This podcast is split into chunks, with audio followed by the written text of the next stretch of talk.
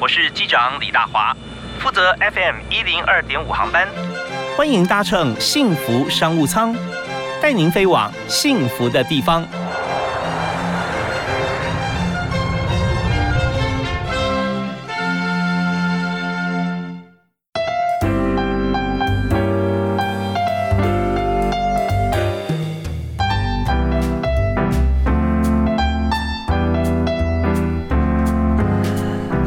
大家好，非常欢迎您锁定幸福电台 FM 一零二点五，收听下午五点到六点为您播出的幸福商务舱，我是主持人李大华。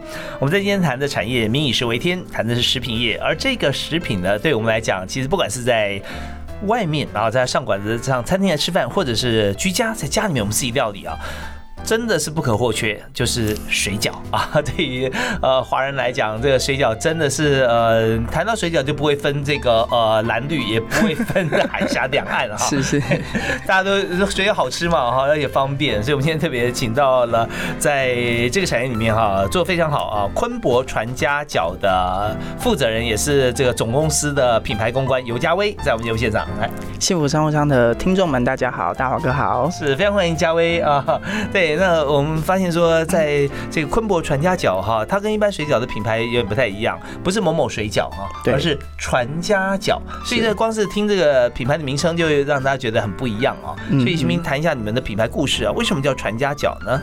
呃，基本上，因为我们家在上一代的话，它是一个呃大家族。嗯，那我们的大家族里面，他们从食品公司开始创立以来啊，他们我们整个家族都和乐融融的。嗯那在呃几年前的时候，因为我的大舅他身体为恙。对，然后后来的就是呃离开了我们这样子，对，那我们觉得说，我们希望把我们自己这个一个家族的幸福快乐的感觉，然后跟食品把它结合在一起，然后顺便以此纪念我们的大舅，所以成立了这个牌子，想要让这个精神可以。坚持下去这样子，所以昆博就是大舅，对，昆博就是我的大舅舅。哦，OK，所以呃，在这个之前的话，你要提到说你们是个大家族嘛，啊，对对，所以家族也都是为这样子的一个食品事业，大家共同在工作。对对对，我们家的上一代他们都是一起在工作的。哦，那这样真的是蛮多人，包括现在在第二代的话，你们有几个几位传承下来？我们自己目前的话，我们自己亲戚就是我跟我的表哥表姐他们，还有我表弟，大概我们就是五位。那在对我们自己人就是五位这样子。嗯，所以也是用家族经营的模式啊，哦，来进行。那提到说这样这样这个品牌，呃，以水饺来说，呃，在。就我们从开始第一第一关呢，从进列进货开始嘛，对原料，对，然后到呃包水饺，对，然后到销售，全部都是一条龙啊。对，我们从呃原物料开始，菜呀、猪肉来啊，然后到后来的饺馅料，然后冰馅料到包跟封包，然后出货都是我们一条龙，我们中间都没有经过任何的代工这样子。OK，就全部都自己家族来来进行了，然后就传承嘛，跟上一代一样。对对对。然后我们当然产线上还是有员工在的。嗯嗯。对对对对。那现在需要多少人呢？我们目前现在工厂的员工大概是在二十二位左右。哦，那每天产量也蛮大的。嗯，有近几年有越来越成长的趋势哦，是是是，呃，这一代比一代厉害啊。对，但是讲说这个在家里面有二十多年的这个经验啊，所以从小到大你也看了很多了，等于都是耳濡目染嘛。小时候就有在帮忙了。对，就是有时候放假或者是下课的时候就会去餐厅啊，然后坐着啊，然后跑来跑去，然后就是一样跟现在的表哥表姐大家一起在餐厅里就是玩乐这样，那看久就会有一个印象在。嗯嗯嗯，其实也是一个台湾在发展过程中餐饮业发展的一个缩影了啊。从家庭的这个餐厅开始啊，那现在餐厅还有在经营吗？呃，目前的话，部分线上的话，大概还是有大概十几多间餐厅。嗯，对，大概在新北跟台北市都有。哦，那算是蛮蛮有规模的哦。可是这样的话，你们就是呃表兄弟姐妹有五位五个人，对，要呃经营操盘十几多家十几间店啊。店的话，只有呃直营的话，本身只有一间啦，但是其他就是加盟店，我们只负责做出货。哦，OK OK，所以加盟的话，也就是说店的话有一间餐厅了啊，餐厅店。那其他十几家也是餐厅，进去可以吃水饺了，可以水饺店、水饺锅贴都可以，都可以哈。那呃这样的话，你就必须像你们经营的中央厨房了。对。好，那呃每天出货到十几家餐厅，另外还有就是网络上面或者说其他的餐在店头上可以来购买或者预购嘛，都可以。好，那我们在这边要请请教经营的问题哈，就是现在我们知道水饺锅贴像这样产业，很多大型的连锁了啊。嗯。八方啊，四海啊，对不对啊？他们都是啊，还有更多呃单店或者传统的一些店面。那么我们在这样的经营过程中，当然我们不是从零开始，因为有二十多年的经验了啊。嗯，那你先谈一下，说在这个战国时代，虽然水饺哈是国脚了啊，对对，算是算是 国民美食，国民美食啊。那你在这样子的一个竞争环境底下哈，你要经营有没有哪三个方法可以支持我们的这个品牌哈，我们的出货量为之不坠？基本上啊，我呃刚开始我们成立了这个冷冻水饺这个牌子的时候啊，我第一个的话，我们希望的是以现在客人那个所有的客群，他们会希望以透明化，可以知道我们所有的制成，嗯，对他知道我们做这个食品在干嘛，我们对他可以看得到，他除了吃得到以外，他也可以看得到，他第一个是他可以感受到我们牌子的用心。那是在中央厨房的地方吗？对，而且每家店。呃，我们每家店都看得到以外，我们中央厨房特地设计成像是全玻璃化的，所以其实来我们工厂的人，他一来就可以看到我们里面所有的制成。哦，你们工厂在哪里？细致。哦，在细致，也是在一楼的。对，一楼。对，在一楼。OK，它不是在什么工工业区里头，就是在也是在餐厅店面。哎，基本上它算是在工，我们算是一个工厂。嗯。对，但是我们工厂它一进来的话，它就是每一格的墙，它都是一个挖空的大玻璃。哦，对，所以一来的人就可以看到我们所有里面就是大家在干嘛，清清楚楚的，然后该做的卫生安全表彰，门口可以看得见吗？门口就可以看得见。那显然这个工业区里面都都是你的客户了，大家看到 哇，经过就饿了。有我们搬过去，大概现在目前三年多了，这个路周遭的客人越来越多了。OK，好，第一个 paper 就是透明化啊，对，透明化。第二呢？再来的话就是，呃，跟那个目前社会的进步，我觉得越来越快。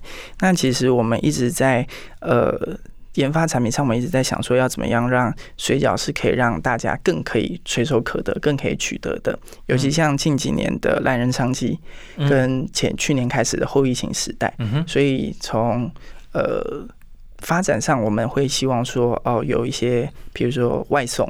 或者是更拖一些，更让客人可以取得，比如说像是未来有想说要做一些贩贩卖机、冷冻贩卖机的部分，然后寄到一些比如说有些团购的店店的业者，那他们就可以更容易取得我们的产品。这样，网络平台上面有没有？网络平台一样。那这生意量怎么样？就以这过去疫情来到现在。有去年疫情以来，就是算是生意就是最好的哦，翻倍还不止，对吧？对，那时候每天真的是水饺包不出来。OK，好，那边讲到另外一个重点，就是说你是手工水饺，对，我们是全手工包的，全手工。好，我们在这个阶段时间已经到了，我们下下个阶段再分享第三个 paper 是什么。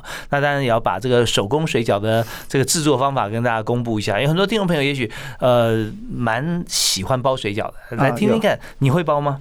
哎，我个人本身不会包，但是我们其他的所有人都会包。哦，从小看到大啊，只有你不包，对，所以你来做公关。对，我会做其他，就是更更深入的介绍，这样。其实也会包啦，只是说呃，你做选自己的强项哈，更好的地方。那我们稍后来谈第三个经营模式，以及这个手工水饺该怎么包。我们听一段音乐再回来。那第一首歌要请来宾来推荐。所以，呃，在今天第一首歌呢，昆博传家角的家威要推荐给大家哪一首？呃，我推荐的是周杰伦的《瓜牛》。哦，为什么这首歌呢？因为其实我会觉得它里面有一句歌词，就是我要一步一步的往上爬，那总有一天就是。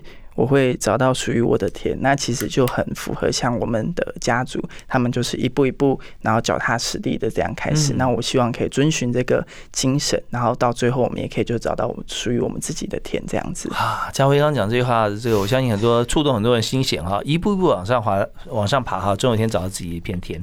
但是呢，我们知道我们在往上爬的时候，大家也都在往上爬，所以我们的天也许今天达到或看到了，但等我们停下来，呃，再也没有下一步的话，那天可能又被遮住了。对不对啊？所以现在呢，哪怕是第二代，但还是做的非常的认真啊。我们休息一下，继续来听在呃嘉威他所谈到他们家里面昆博传家脚的故事以及经营策略。好，马上回来。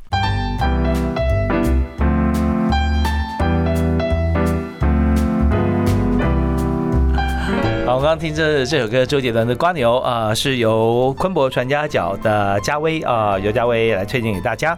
那这也说明了嘉威他的心境啊，就是在上一代经营的水饺的这个产业里面哈，这样公司。那么到了第二代里面，我们就发扬光大了啊，是有五位表兄弟姐妹，因为这本来就是一个家族事业啦。对对对。那在中间过程里面，我发觉说，他也凝聚了整个家族的向心力啊，大家都不会在里面会觉得说，哎，好像呃，你做多做少一点，我做多一点，都不会嘛啊。我觉得争吵跟讨论是一定会有的啦，但是最终我们有一个共识，就是一定要把这个问题去做解决。可是很重要，因为想谈一下，就是说，这当然在不要说家人啊，就一般的公司里面都会嘛啊。嗯。那碰到这个家族的事业里面啊，有时候关系比较复杂一点。嗯。因为现在像你们第二代，呃，你还没结婚，对不对啊？嗯。那但是有些表哥表姐。其实我们都还没有，都还没有哈。那那这是一种情形哈。但我不是说呃，结婚另外一半一定意见比较多啊，不能这样讲。但是就是多一些不同角度的思考哈。那可能就是说它会产生变化，它可能变好啊，对，也可能做一些另外一个方向改变。大家就要花更多的 effort 心力去解决彼此的观点的问题。对，那现在你们通常会有一些呃思考到或者说争争论，会是哪些面向呢？基本上，我们其实，在不管是研发口味啊，或者是拓展一些通路、上架等等之类，都一定会有一些争执啦。嗯，对。但是我们其实到头来的本那个本本来就是要把这个问题去解决，把这个答案讨论出来。对，所以其实有些人的意见其实不一定不是不好。嗯，那只是说可能当下他没有办法想得到是。为什么他会这样说？嗯哼，对，甚至像我们之前在建立工厂盖那个工厂的时候，我们为了工厂里面的一些动线规划，还有一些呃隔间等等之类的，哦，都是每天在就是 大声讨论。是啊，顺便举一个实际上的案例，让大家进入那个现场，可以可以一起来参与。就比如说，像是我们光最简单的，就是以我们包水饺人员的那个空间里面规划，到底每个人大小要多少啊？然后他的走道、冰箱应该要怎么用？那时候我们就为了这件事情，每天就是讨论很久。然后就是因为有些人会觉得说，他其实并没有每天在那边看，嗯，那个水饺人员他们的。那个动线，他并不知道他们需求是什么。那有些人他可能会觉得说，哦，我希望是以空间效益发挥最大为主，这样子。嗯所以光这这这一点，我们就其实讨论了蛮久。OK，那当时你的意见是什么？我当时的意见当然是会希望以员工的动线走路上面，因为毕竟他们速度要快嘛。嗯哼那会是以他们需求为主，这样子。是，就后来的结论。最后来结论的话，我们就是看有没有一个折中的办法。OK，对，就是取一个中间值这样子。对，有时候大家彼此的意见是呃非常重要，彼此尊重嘛啊。但是还有一点就是。如果说我们先定一个彼此可以妥协、可以接受的方法，我们再看后来的实际的情形啊，那我们可以再做调整，这也是彼此的空间。对那呃，当然自己的家人啊也不会说，你看吧，当初不听我，嗯嗯好，那就说面对问题，我们再一起来解决嘛。对啊，对啊。好，那但我这边也给所有朋友哈有一个基本的概念，在餐厅里面哈，真的就是说，如果今天我们是一个外行来投资餐厅的时候哈，那我们就希希望什么呢？就是我们营业额可以冲高，就是我们座位数要极大化。对。那什么地方可以压缩呢？因为它只剩下厨房了嘛，哈，厨房可以压缩，可是厨房再怎么压缩哈，你没有办法去压到这个所谓的出菜的动线跟工作的动线，因为工作的上面来说，如果你转身都转不了的话，或者说你在中间有些餐台，你炒出来菜没有地方放，你必须马上拿走，这就会造成很多不方便，最后演变一个情况就是说，客人坐满了，但是你菜出不来啊，那这个很麻烦。所以在很多时候在想说，那大哥跟你讲说，那这样厨房配置到底要多少呢？原则上不大的店面，起码要抓三分之一；大一点店面抓四分之一啊，像这样子。呃，但这平数方面，我们就互相拿捏一下。呃，那还有每个不同的餐厅要顾虑到的，就是说它的冰箱、冷冻、冷藏它的位置啊，必须要怎么样来摆放，还有它空间要占多少，其实都是非常重要的。对。不过我觉得嘉伟讲的也很有道理，就是说你如果有一个彼此妥协的方式，先有个折中。对。但大家记记得哦，你的家具的做法就。尽量以活动，如果你要做折中的话，先以活动为主。到时候你可以撤或可以改，对，不然的话，你在做做定固定的话，就真的很麻烦。好，那呃，我们继续来谈。刚刚你说经营有三个 paper 嘛，第一个是要透明化，对不对？那第二个话是要这个随时跟上时代的进步，对，跟上时代进步啦。就是说我们在销售的过程中，我们要网络嘛，对，外送啊这些都要有。那第三个呢？第三个就是我们会以站在顾客本位的点去思考。那我们很就是非常注重客人的需求跟想法，还有在意他们的回馈。因为其实我觉得你今天作为一个食品的业者，我觉得可以去考虑到客人给你的任何的意见，我觉得都是很重要的。不管今天的意见是好或不好。甚至是批评等等的，我觉得如果可以把它拿来运用在日后的产品开发上，我觉得非常重要。有没有一些案例可以跟大家分享？他给你什么样的意见？哦，有啊，因为基本上其实像是刚开始在草创初期的时候，我们会先有一些初期的样品给客人试吃。那对于光吃皮薄。皮厚这两件事情，就很多客人有不同的意见。哎，这个很重要，因为你们标榜每一颗水饺都是纯手工来包的，对对不对？那我们这边稍微休息一下，稍后马上问的问题是说，现在到底喜欢吃皮薄的多人客人多，还是皮厚的客人多啊？那薄要多薄，厚要多厚啊？我们休息一下，马上回来讨论。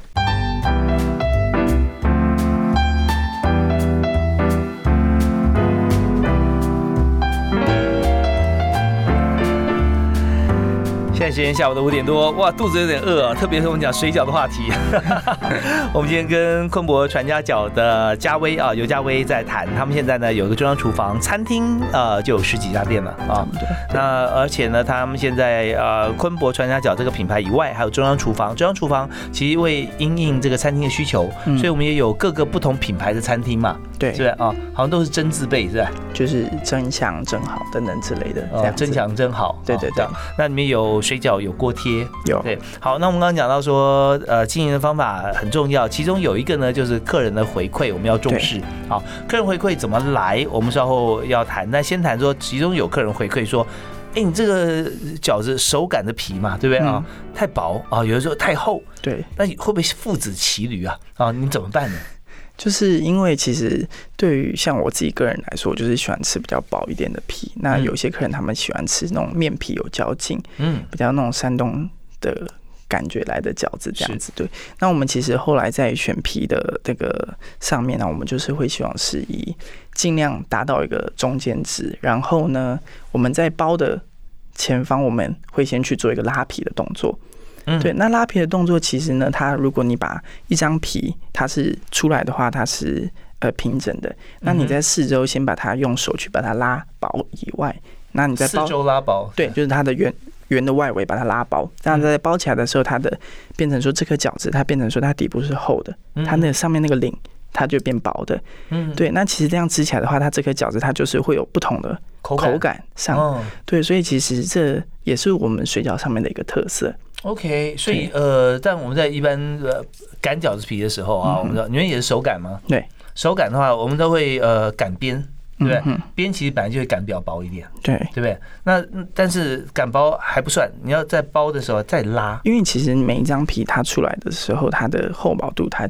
还是不一定，因为不像是机器，它都是完全死的。所以其实我们要求呃，作业人员在包之前都一定还是要有一个拉皮的动作。嗯，对，这样它在捏合处的时候，它才不会造成说哦，有的时候底部太薄，领太厚。那其实这颗饺子吃起来，它就没有像是之前的那个口感这样子。OK，所以吃水饺有时候底部厚，这这个这个就比例上稍微厚一点啊，这是很重要的一件事。对，那你说你喜欢吃薄的嘛？对不对？对，我个人比较喜欢吃薄一点的。对，那客人的反应呢？就是客人就是比较两极化，我觉得都有啦。对啊，对啊，我觉得其实以目前来说，我们大多喜欢吃比较有一点嚼劲的皮的客人还是居多。哦，对，但有时候这不太一样了，就是说你要吃饱还是吃巧嘛啊？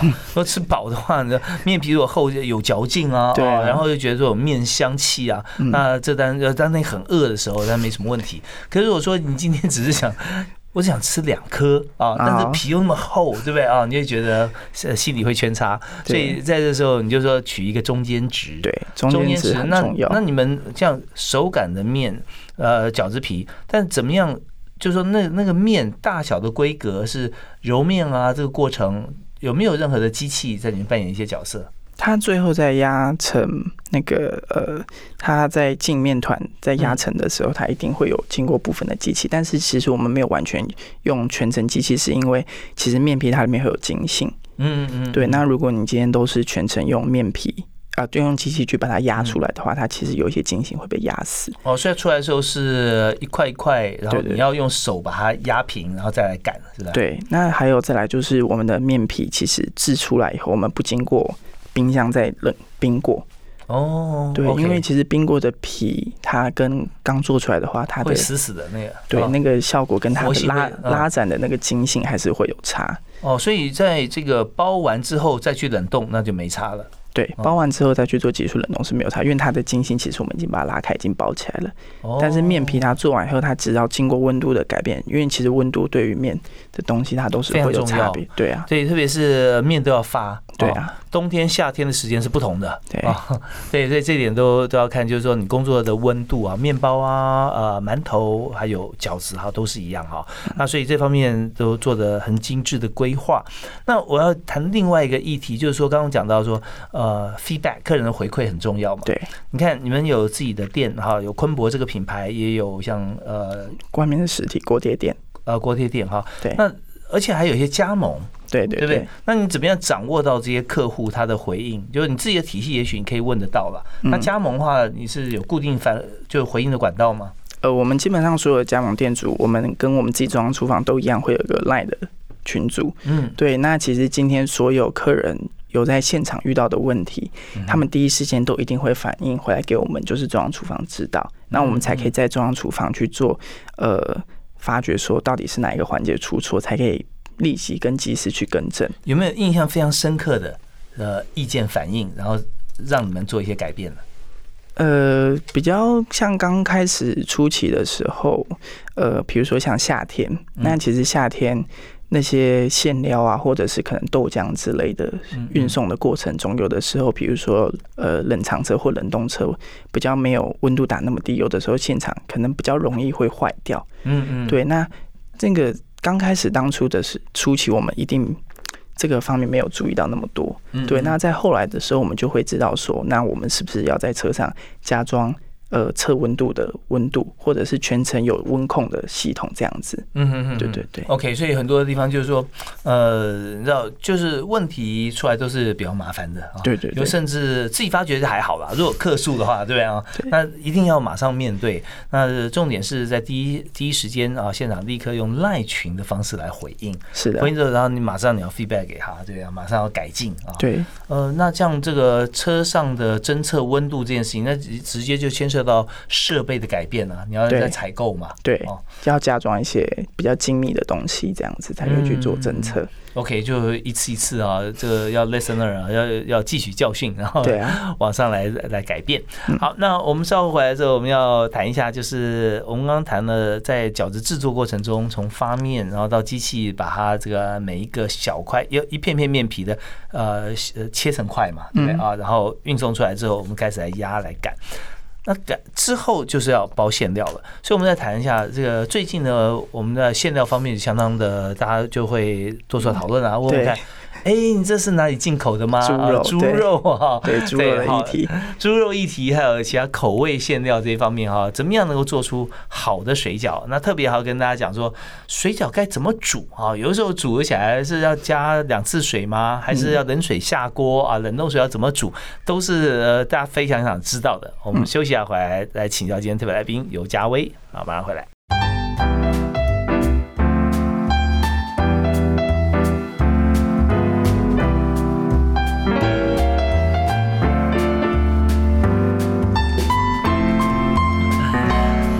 我所碰到的朋友里面哈，其实我现在想一想，跟以前问过，好像还没有听过哪位朋友哈，这个很不喜欢吃水饺。那只有说很不喜欢吃皮厚的，或者说薄的，或者说呃什么口味的这样子啊？对，因为水饺接受度其实还是蛮高哦。我有些朋友，哎，真的我会碰到很极端的，他点水饺，然后皮不吃，只吃馅的也有。啊有。那原因话为什么？他说因为淀粉太多。我们现在最近我在瘦身，可是他还是没办法控制，说我还是想吃水饺那种感觉跟那个味道啊，也是有。那我们今天请到的特别来宾哈，尤家威，也就是昆博传家饺啊手工水饺的这个代言人哈，他代言人。就是他自己公司啊，品牌嘛，啊，是家族在经营，那自己还有加盟店啊，有几呃有十几家的餐厅啊，自营跟加盟。好，那我现在这个阶段想请教一下，就是说呃，面是我们自己发，然后机器有面团出来，然后我们还要自己手工擀啊，维持那个筋性之后，那这包的馅料，大家讲说，哎，你的馅都猪肉馅嘛，对不对？对，肉肉都猪肉馅。对，那现在会碰到大家比较敏感，说呃，是不是台湾猪、台湾猪啊，或进口猪啊，来猪？对。那你们怎么样？你们是使用什么样材料？怎么做呢？其实我们刚开始在初期创立这牌子的时候，我们就在选肉质上的话，我们就都是用台湾的温体猪。嗯，对。那其实温体猪这一块，它本身就一定不会是进口的，因为进口的猪它一定是冷冻。冷冻，嗯，对。所以其实，在呃，我们的客人他吃我们家的水饺那么久以来，他们。一定还是会有一些担忧，说看我们是不是会混杂一些其他猪肉。所以其实，在去年大概十月多、十一月多的时候，我们就已经提早先针对这个来猪的问题，先去做了很多的检验，然后跟我们的猪肉商啊、源头啊，都去要他们的屠宰证明，因为他其实每一天的清晨现在都会有一张屠宰证明单，对，那是每一天宰都一定会有的。对，那这个我们都会呃透明的，就是公告在我们的网络上，每天哈，对对对，还有我们的检验报告。哦，就是他每一年的那个 SGS 检验报告，那还有配合政府的一些来猪的申请，呃，那个证明，就是说哦，你是不是来猪进口，跟不是来猪进口的那个证明。要怎么申请啊？他其实政府其实行政院在去年的时候，他就有针对呃台湾猪使用的与否做一个很深入的呃就是调查。嗯，那你今天用的都是全程台湾猪，他会派专员到你工厂。嗯嗯，勘察拍照，那确定你今天现场用的跟源头都是台湾猪，他会帮你核发一个台湾猪的认可，那公布在他们政府上面有个台湾猪地图标章。嗯，所以其实你只要在台湾猪的地图标上打我们的名字、打地址，你都可以看得到说，哦，这个地方就是用台湾猪。那那个标章是只有政府核发才可以拿得到的。OK，那你们自己在产品上面，然后说店门口啊，会不会做一些标示？会会会。那个我们在今年一月一号的时候，就全部都已经有做标示上去了。嗯，对，在我们的包装袋，甚至是我们的呃进口的地方，它后面都会有写。OK，那台湾猪其实呃内部还有分啊，黑的、白的啊，或者怎么样哈？那有没有说呃用什么样的猪肉啊，或者什么样的呃搭配什么样的其他的蔬菜哈？那觉得说呃是吃起来自己觉得口感啊各方面最好的？呃，基本上在猪肉的选择上的话，呃会选用温体猪就代表是因为它。就像面一样，它其实经过一个温度的改变的话，它的一些肉的筋性、它的延展性，其实我觉得在后面制作馅料过程当中都会有差。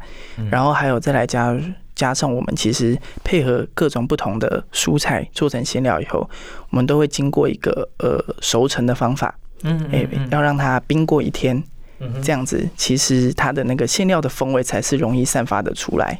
嗯，OK，好，那呃，在现在有几种口味呢？目前的话，线上是四种，四种哪四种口味？有高丽菜、韭菜，然后还有玉米、洋葱，跟樱花虾、不啊，就是铺挂。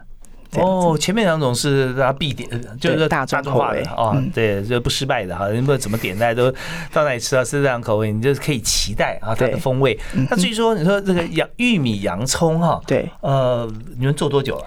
玉米洋葱这个牌，这个口味大概已经有四五年左右。嗯，对。那为什么当初会把玉米跟洋葱结合在一起？是因为我们希望水饺这个东西有很多小朋友很爱吃，嗯哼，可是他们会挑洋葱。哦，这个其实也是听了很多客人的意见，会挑洋葱，小朋友不吃洋葱。啊哈，对。那我们一直在想说要怎么样让这个 让小朋友吃洋葱。对对对对，所以我们就把洋葱。冰镇，然后并且把它搅到非常碎，嗯，把它就是让它包在水饺里，让冰镇就没什么浓呃浓洋葱味道。对对对，就没有了，就没有那个辣味。可是它甜甜的，对，反而甜。那让它跟玉米包在一起，所以其实小朋友对于玉米洋葱这款接受度非常的高。哦，这样子就 变说，只要小朋友他反而指明说我要吃玉米的，啊，或玉米洋葱。有我们家玉米洋葱，基本上都是家里有很多小朋友爱吃的这个口味。哦，那但常卖型的就是高丽菜、韭菜嘛，是吧？对，大众口味。那玉米洋葱的比例呢？占比在销售的比例？呃，基本上如果以高丽菜一定最大众了。如果以十来说的话，高丽菜基本上会占到个六或七，韭菜大概会有二，那玉米、洋葱大概差不多是也是二的左右比例。OK，那最后就有个特色的就是樱花虾补啊，樱花虾补啊，哦，那怎怎么样做出这个馅料？呃，樱花虾不辣，其实它这一个口味，它是传承于就是一道樱花虾炒不辣这道菜。嗯，那我们一直在想说，要怎么样把这个樱花虾的香味跟不辣的那个鲜甜，把它包进水饺里。我们就一直找了不同种类的樱花虾，然后一直想说要怎么样让那樱花虾香气跟那个水饺口味是可以结合在一起的。这样，所以我们在包之前，我们会先把它拌那个大火米酒，把它爆香炒过以后。才把它包做成馅料，嗯，对，OK，所以说这馅料全部都是你们自己来做的，馅料从头到尾都是我们自己。这樱花虾有没有它的产期？樱花虾的话，基本上我们都是选用东港的樱花虾啦。嗯对，那它主要以呃它的产期基本上会是在过年年节那个时候，它会是需求量最大，嗯嗯，所以它那个时候会是最贵的时候。OK，但是一年四季都可以取拿到货，对，都可以拿得到货。OK，所以现在已经变成，你知道，在这个订上 menu 的这几种口味都是常卖型的了，对，大家都会喜欢。那有要增加口味的想法吗？呃，有，我们目前基本上今年有考虑研发以虾仁为主，但是目前的话，我们还在找适合他们的蔬菜。OK，去做搭配，预计会大概今年年底或明年年初会上。以虾仁为主，很多很多这个呃水饺口味有虾仁，对。但我看到这么多口味哈，发觉说。还好，为什么呢？因为你知道去过一趟呃中国大陆北方啊，什么哈尔滨，你看我打五十种水饺，各种不同口味哈，口味真的越来越多。对，但呃，重点是说呃，在台湾啊，其实接受度各方面啊已经定型的话，而且在这个馅料跟外外皮如果做得好的话，大家就立于不败之地。但是呢，呃，有时候考验厨艺了，对不对啊？就是说怎么样煮？那水饺还要厨艺吗？哎，确实有些人煮怎么样煮的好吃，有些人就怎么煮都会破啊。那所以我们稍后回来之后，我们谈两个主题，第一个就是。说呃，水饺要怎么煮哈？那再来就是说中央厨房这件事情啊，那中央厨房我们该怎么样来控管？因为碰到中央厨房里面的一些好像呃，它的最困难的地方啊，最最大的挑战是什么啊？怎么突破啊？同时来看看在这个水饺事业的这个发展里面哈，包含锅贴呃，有没有需要新血人进来？我们还有很多员工嘛，那需要什么样子职能或新进的心态的这个呃朋友哈？那我们休息一下，回来谈。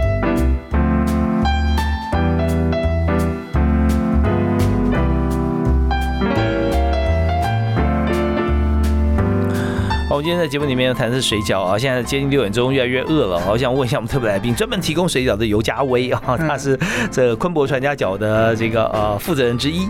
那么嘉威，你平常一次吃几个水饺？哦，如果是以我们家水饺来说的话，我们家水饺一颗将近要三三十克重哦，所以什么概念啊？就是一包水饺三十克，大概就要一公斤了，因为市面上。大多水饺大概都落在二十克到二十五克，OK 会比较大一点啊。对啊，我大概一个人吃个十十八到十克左右就饱了，哦，就差不多了哈。对我啦我啦，我以我的 食量来说，好啊，那我们现在马上教大家，这是水饺哈，已经买回家了啊，冷冻水饺，那要怎么煮？怎么煮才会煮的好吃啊？就是蓬蓬的，然后也熟透了，嗯，也不会破，嗯，基本上我。会建议就是水饺啊，它一定啊必须先准备一个大锅的锅子，那水一定要多。为什么水饺要大锅？对，为什么水饺它一定以水为开头？那基本上顾名思义就是一定要用水煮才会好吃。哦，所以用其他的方式不见得那么好吃了哈。我我会觉得用水饺，水饺就是要用水煮才会好吃，所以一定要准备一锅大锅的水。意思有些用蒸的啦，怎么样就不如微波炉啊，嗯，对。然后呢，大锅的锅子以后下之前啊，记得就是滚水下，那记得要先搅拌一下锅子。为什么要搅拌锅子的原因，让那个水有个漩涡状，是因为你冷冻过的皮，如果它直接下到一个沸水里面，它皮会瞬间就是呃变软嘛。嗯。那它粘到底部以后，你可能没有发觉。可是你在等到下次要搅拌它的时候，那第一个问题就来了：为什么水饺容易破？嗯，就是它粘锅，粘锅了，所以常常有时候煮水要起来会底部会看到一些粘在底部的皮，这个是第一个原因。哦，所以有些人再拿什么这个锅铲进去把它铲起来什么，那些都来不及了，那些都会破。对，因为它已经粘粘粘住锅了，这是第一个。那再来第二个原因就是，有些人在煮水饺的时候，其实他会一直不断的去加水、加水、加水。那加水的原因其实就像是你今天水饺它到达了一个沸腾的点，嗯，那。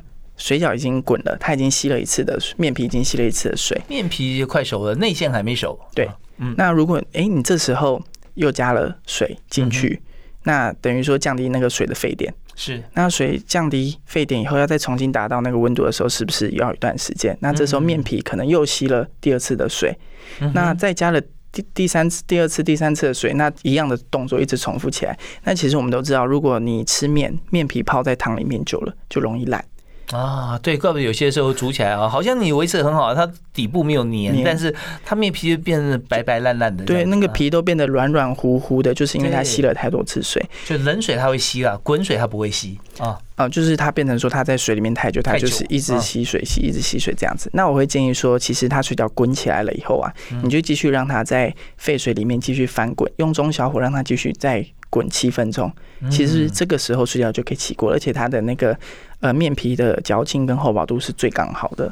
哦，七分钟啊！对，就是等到它下完以后，它都已经滚了，水饺不是都会浮在上面？对，对，浮在上面以后就继续让它滚，这样子。OK，所以说这个滚了以后，水饺熟了以后，它会浮起来，因为它里面会有空气嘛，会膨胀嘛。嗯，膨胀的时候，如果说你火不关小火的话，你滚七分钟，保证爆开，因为空气越来越多。所以这时候你就呃转小火，但不用再加水喽啊，不用加水，那就让它里面最主要让它里面肉馅能够熟透，熟透，对，熟透。那所以这个时间你在里面。时间是最短的，所以让面皮它不会太吸水，一吸水啊会会烂啊。那第二点就是说，它用这样子的温度，其实更快能够让它中间的这个馅的心啊可以熟透。对对对，OK。所以煮水饺大家记得哈，现在呃突破大家一些观念哈，呃就是说我们不用再加水了，只要一次水冷冻水饺滚的时候下锅，在下锅之前要先搅动这个水啊，搅搅。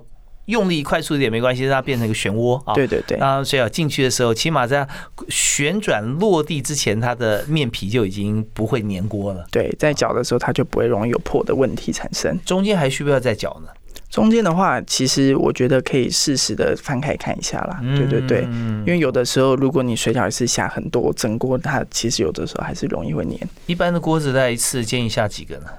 如果以一般家里炒菜锅，就是那种呃大的那种平的炒菜锅的话，平的还是？呃糊状的糊状哦，有糊状家里炒菜锅的话，呃如果水加八分满的话，我建议水饺大概下二十克就好了。